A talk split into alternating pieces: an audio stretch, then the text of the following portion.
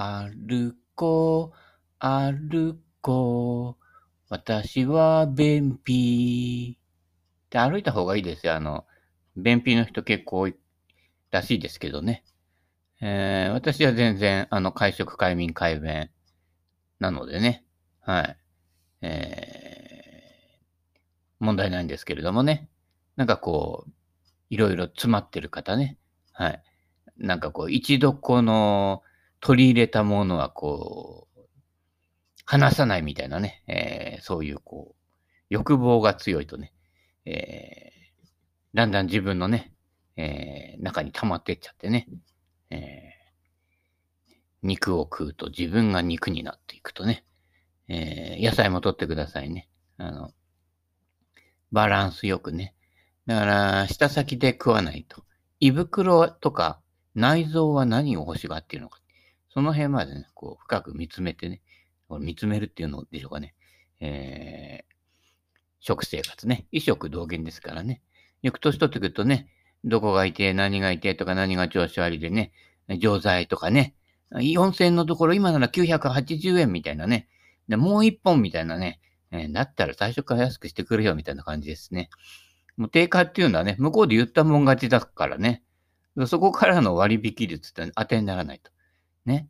俺とか、あの、スーパーとかね、いろんなとこで半額で買うけど、半額のプロになると、その辺を見抜かなくちゃいけないと。元から安く売るための商品なのか、本当に物がいいのが、賞味期限迫ってきたので安いのか。ここを見分ける目がないとダメですよね。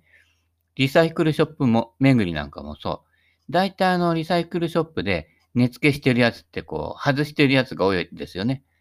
あの、売りに行ったりしてる場合もあたまにはあるんだけど、これ、回転するよな、あの、この店の状態見てるとな、っていうやつを、えー、全然二足三門でね、あるいは廃棄引き取れませんなんて、バカだな、こいつ。これ、今回ってるんだけど、それもね、やっぱりね、カウンターの中にいると見えなくなるものっていうのがあるんですよね。いろんなものが雑多に入ってくるじゃないですか。その中で、これとこれがね、こう回っていく、ね。といい値段つけても売れていくっていうところね。この目星は、あの、仕事探しでリサイクルショップ楽そうだから行ってみる？みたいな、それだとダメなんですよ。自分がリサイクルショップ回ってて、こことここの店の相場はこれが違うなとかね。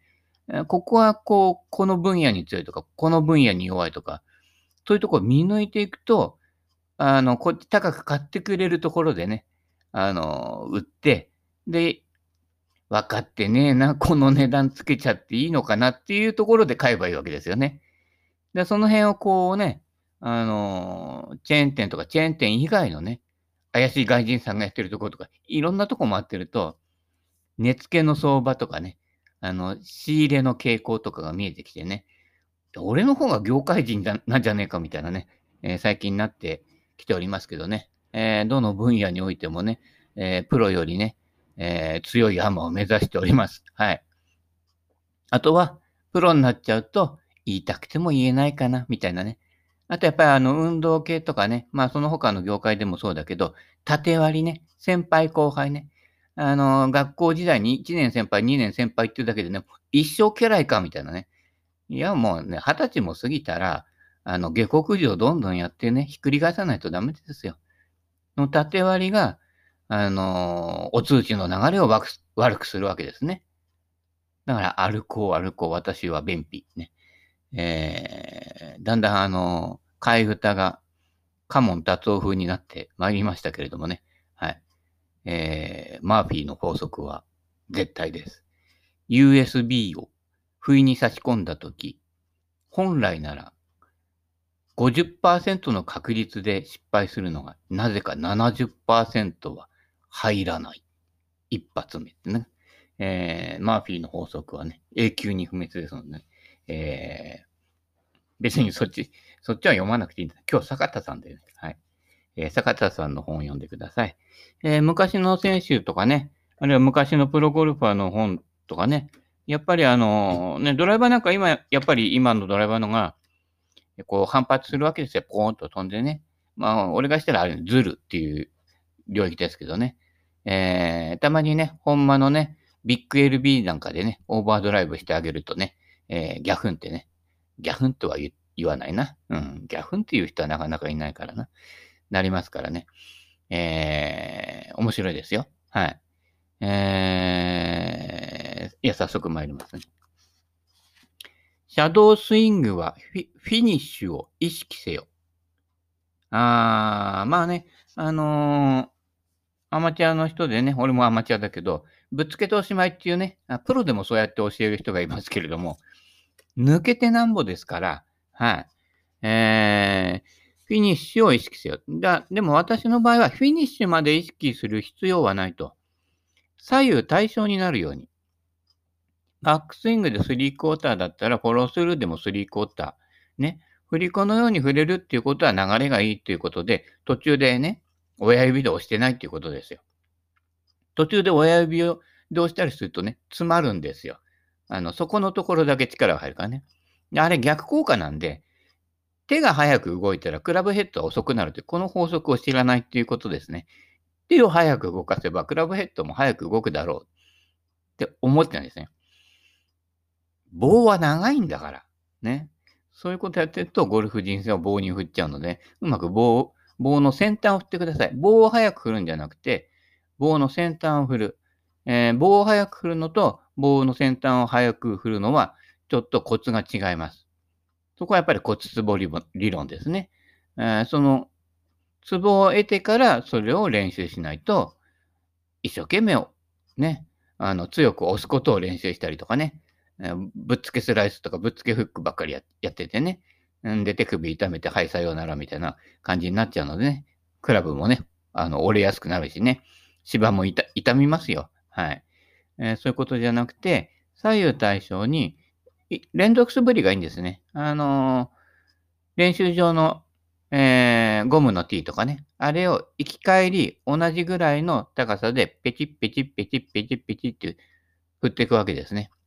まあ、オートセッターだとダメだけどね、あの、ぴょっと出てきた時にね、あの、棒で、昔は棒で出てくるのもあったけどね、ああいうのやると機械壊しちゃうからね。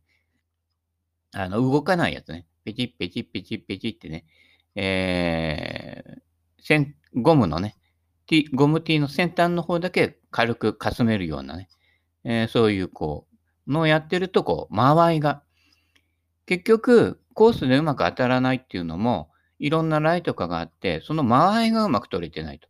で、だから、もうアドレスした時点で、あれ、ダフるよ、ダフるよ、ダフるよ、みたいな。ほらね、みたいなね。そうすると、アドレスの間合いが結構バラバラ。ね。練習場だとワンパターンでできるからいいんだけど、コース行くといろんなね、T グラウンドだってつま先下げり、つま先上がりとかね、いろいろなパターンがあるので、そうすると間合いを取るのが上手か下手っていうのが結構アドレスの単に形だけじゃなくてね、その、だってこんなあのね、直径何センチ ?3 センチ、4センチぐらいの、そんなちっちゃいボールの、と間合い測るんだから、そこはなるべく一定の間合いが取れるようなアドレスをした方が、アベレージは上がるということですね。はい。坂田さん言ってるのは、えー、スイングで大事なのは、インパクト以降です。ね。公式戦100勝のね、坂田さんが言うんですよ。スイングで大事なのはインパクト以降です。つまり、ここからの流れから逆算していかない右側の振り。で、レッスン動画とか見て、見てみ、みまあ見てるか。ほとんど体の右側でね、体をどう動かすかしかやってない。ピンポンパン体操じゃないんだから、カバの忍者は間抜けで困るって、化けても化けてもすぐバレるってね。いや、もうバレてるからね。振るんだから、ボールがあるところと、右左ね、均等に行かなければ、流れがよどむわけですよね。右側ばっかりで力入れちゃうと。右側はほとんど、右側と腰から上はほとんど力入れないんですよ。流れ。はい。で、だいたい腰下で、腰下の動きでだいたいこう決まってくるのでね。まあそこで8時4時大事なんてね、言ってるわけですけど、え確かに大事なんだけど、やっぱ8時と来たら4時と来ないとね。9時と来たら3時と来なくちゃね。で、3時のやつは文明堂ってね。はい。えー、ね、カステラ1番、電話は2番ってね。じゃあ、この間、かみさんが電話は2番って何って？昔はね、電話がね、登録少なかったのよ。今、今みたいに。どこのね、誰もが携帯持ってるとかそういう時代じゃないから。ね、もう番号制で、低い番号、少ない数字がね、から言ってるわけだから、そうするとカステラ2番ってことはすげえことなんですよ。文明堂はさすがに文明堂っていうだけあって、電話入れるのが早かったね。うちのね、親父の実家なんかもね、俺が子供の頃はね、あのー、ダイヤルがついてない電話。知ってる？呼び出すのね。あのー、もしもし、あの、なんとか何番お願いしますみたいな感じでね。で、しばらくすると、そ向こうから交換所か、かかってきて、つながるわけですよ。えー、交換士が向こう行ってね、こうね、線をアナログでつなぐんですよね。だから、電話持ってる家庭っていうのが限られていたので、何々さんが電話ちょっとお借りしていいですかって来るわけですよ。どこどこ連絡取るんで、とかね。そういった時に、あ、どうぞどうぞって言って、で、呼び出し電話で呼び出して電話するっていうね。えー、私がご幼少の頃まではね、それありましてね。それから後に、あの、黒電話になり、いろんなね、色の電話になり、プッシュホンになり、でね、表のね、電話ボックスもね、いろいろ様相が変わってきたんです。だんだんだんだん透明度が高くなってくるってね。えー、あれあんまり透明だとね、あの、スーパーマン困るんだよね、クラーク・ケントね。あそこで変身するからね。あのよく狭いところであんな合体のいいおじさんがね、よく着替えられたなっていうね、えー、子供心にね、早えな、みたいなね。ああいうあの芸人も昔いましたけどね、あの、早着替えみたいな。今、今でもね、えー、ちょっと知ってる人とかやってる人いますよ、芸人。女芸人でやってる人いますね。あの、早着替えみたいなやつね。別にそこで裸にはなりませんけれどもね。はい。あの、パッとこう、着てる洋服が変わっていくとかね、いう芸もね、ありますんで、あの、ほっとくと演芸の話になってしまうね。えー、じゃなくて、大事なのはインパクト移行です。やっと戻るね。えー、散らかってもいいから必ず戻してください。よくオバタリアンのね、話とかでね、散らかったままね、散らかった方に行っちゃう。戻す人がいないとダメなのよ。あれ、こう、戻らないで行っちゃうから、こっくりさんみたいにこうね、操られちゃうわけですよ。ベースはどこかって戻れるかどうかっていうのが、その人がちゃんと自分の足元を見つめてるかどうかっていうね、えー、バロメーターになりますが、今度あのね、集団で話してるときね、話をどんどん広げてっちゃう人をね、えー、誰かね、あの、だまあ大体分かってると思うけどね。で、元に戻る、戻す人ね。さっきのあれだけどって、戻る人は、やっぱ人の話をよく聞いてる人、聞ける人ね。対話になる人。戻らない人は、もうさようならですね。はい、どこでも行っちゃってくださいみたいなね、えー、感じになるのでね。はい。えー、時々ね、カウンセリングとかそういうものもね、入ってくるんでね、気を緩めずにね、えー、聞いてください。シャドースイングでも、体を左に回して正面を向き切るフィニッシュを意識することが大事。まあ、振り切れてない人が多いんでね、えー、この間、あの、タイガー・ウッズのジュニア時代のスイングとか見たんだけど、あの、流れは本当に坂田さんみたいに、ピュンとね、上から下に来て左側にヒュンと回ってるので、よどみがないのよ。一切。だからジュニアの頃から振り抜きが鋭いわけね。だから飛ぶわけだけど、あの、こっちに最後、体って正面、目標方向最後向くんで、そうすると、構えてるところから左に向くわけですね。左向け左になるわけ。この左向け左をやらないので詰まるわけですよ。ドンって穴掘っておしまいになるわけですよね。この左向け左ができるかということですね。今、下、下からね、下回りすぎるんだけど、何言ってんの？クラブヘッドは上にあるんだから、上から下に来るのが一番一刀両断で早いわけですよね。その動きを妨げて、何、何、下から右からみたいなね。あのね、日活ロマンでね、前から後ろからなんてのもありましたけれどもね、まあそれ余談ですけれどもね、えー、上から下に行って、下から左に抜ける。そのためには、体は単純ですよ。左向け左すれば、勝手に自然になるんでね。えー、そこでインパクトでボールだけ見てね、ボールガッて捕まえようとすると、手はボールのところに先に行ってるんですよ。でもクラブが遅れてきちゃってね、クラブが遅れてきちゃって、で、開いちゃってるわけですよ。手だけ焦っちゃってるからね。で、右手親指で押すときって必ず手がね、下、手のひらが上向いちゃうのね。そうするとクラブフェースって開くでしょ。そうじゃなくて、フィニッシュで左側に振り抜くことによって、手がきれいに自然とターンしていくわけです。ターンを意識したりとか、ね、あの、なんだっけ、言葉、いろいろ横文字使うからわかんないけどね、あの上から来て下にパタッとやれば、手って自然と裏返るんですよ。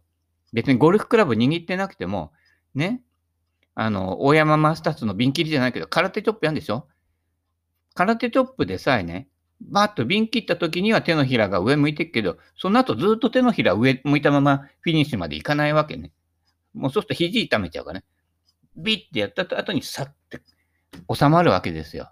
ええ、そういう自然な流れ、えー、だからインパクトだけ見ちゃうとわからない動きが一連の流れとしてあるのでね、その流れが自然、一番自然になる無理なくできる、えー、還暦すぎてもね、えー、できるようなね。あ、今日たまたま俺ね、今日誕生日、はい、還暦なんです。はい、おめでとうってね、えー、いう感じですけれどもね、おめでたいのがね、ここまでね、えー、生きてきたことが奇跡のようなものでございますよ。はい。一回死にそうになったことあってね、あれからなんか丈夫になっちゃったけどね、人間、一回死にそうになるとね、なんかこうね、えー、強くなるみたいですよ。強くなってねえかな。はい。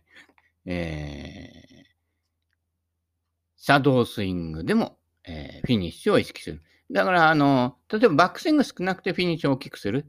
特に女子女子に多いんですけれども、あの、なんとかね、えー、ステップ、あ、や、しま、P、えー、なんとかゴルフで習ってるような方ね、フィニッシュを取ってね、綺麗に取ればね、えー、まっすぐ行くみたいなね。いや、嘘ですからね。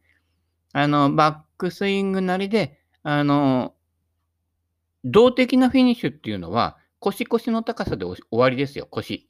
あの、ジャンボ尾崎の全盛期を見てみるとわかるけど、ね、8番アイアンぐらいで、ベタピン寄ってくるわけですよね。その時のピュンと振って、左、左側の腰の高さあたりまで来たところでヒュンってね、抜けるわけですね。その後は、惰性でヒュッといって、で、また腰のところに戻してくると。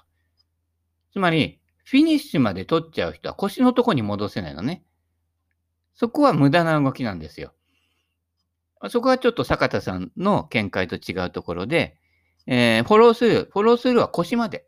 腰までヒュッ、えー、右手で言うと右手が伸びきるところで終わり。で、そうするとそこから先は、惰性、クラブヘッドが走ってる惰性で、えー、手が引っ張られていくという感じですね。はい。まあ、佐藤誠一さんなんかのスイング見るとよくわかるけど、ヒュンと振った後、この惰性で首に巻きついてくるとかね。あの感じですよね。だからフィニッシュを取ってるわけではないと。ね。あのー、ね。ゴルフ教室行ってる女の人なんかはね、ちょっとフィニッシュをね、こうわざとらしく取っちゃってるっていうのがね、こう多々見受けられるけどね、意味がないんですよね。はい。一応、フィニッシュの写真だけ撮ると、ナイスショットしてる風に見えるんですけど、実際チョロですからね。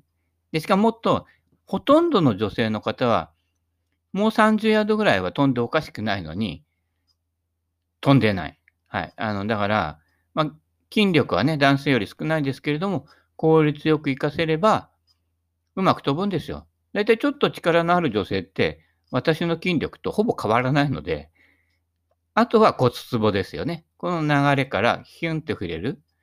えー、ということをやっていくといいんでねえかなっていうところですね。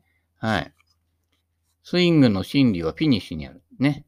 えー、坂田さん言ってますけど、その中でも私はこの右手が伸びるところね。で右手が伸びるってことは左手伸びちゃうとダメなんですよ。左手をを大きく振って大きなフィニッシュにして高いフィニッシュを取れって教える人がいますけど、左手伸ばしてフィニッシュ取ってったら右手は届かないんだから。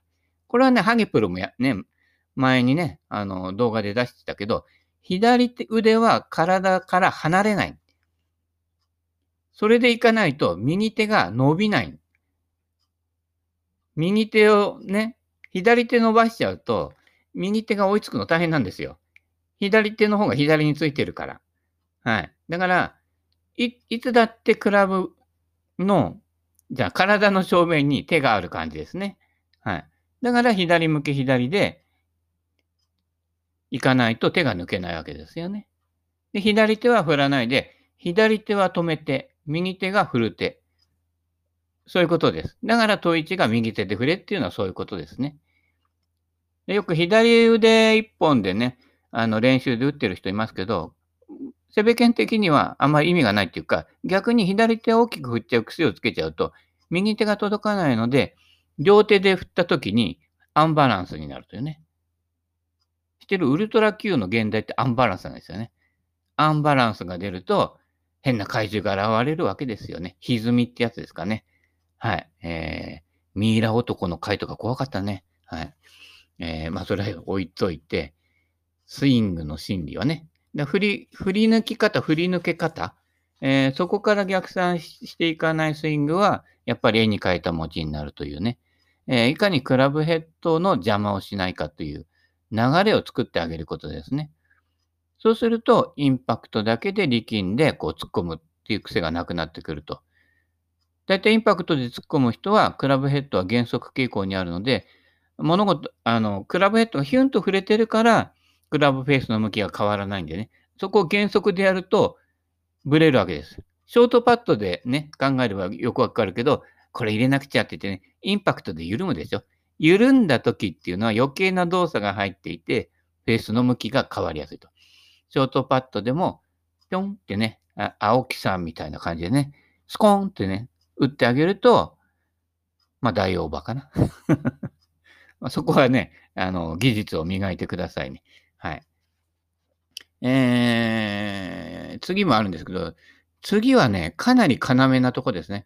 えー、坂田さんの本でかなり、えー、ここがね、あの、やっぱりアマチュアの多くの方が誤解してるところなので、ここはね、もう5時間ぐらいかけて話したいところだけどね、多分100人話しても、なんとなくわかるのは3人ぐらいしかいないと思うんだけどね。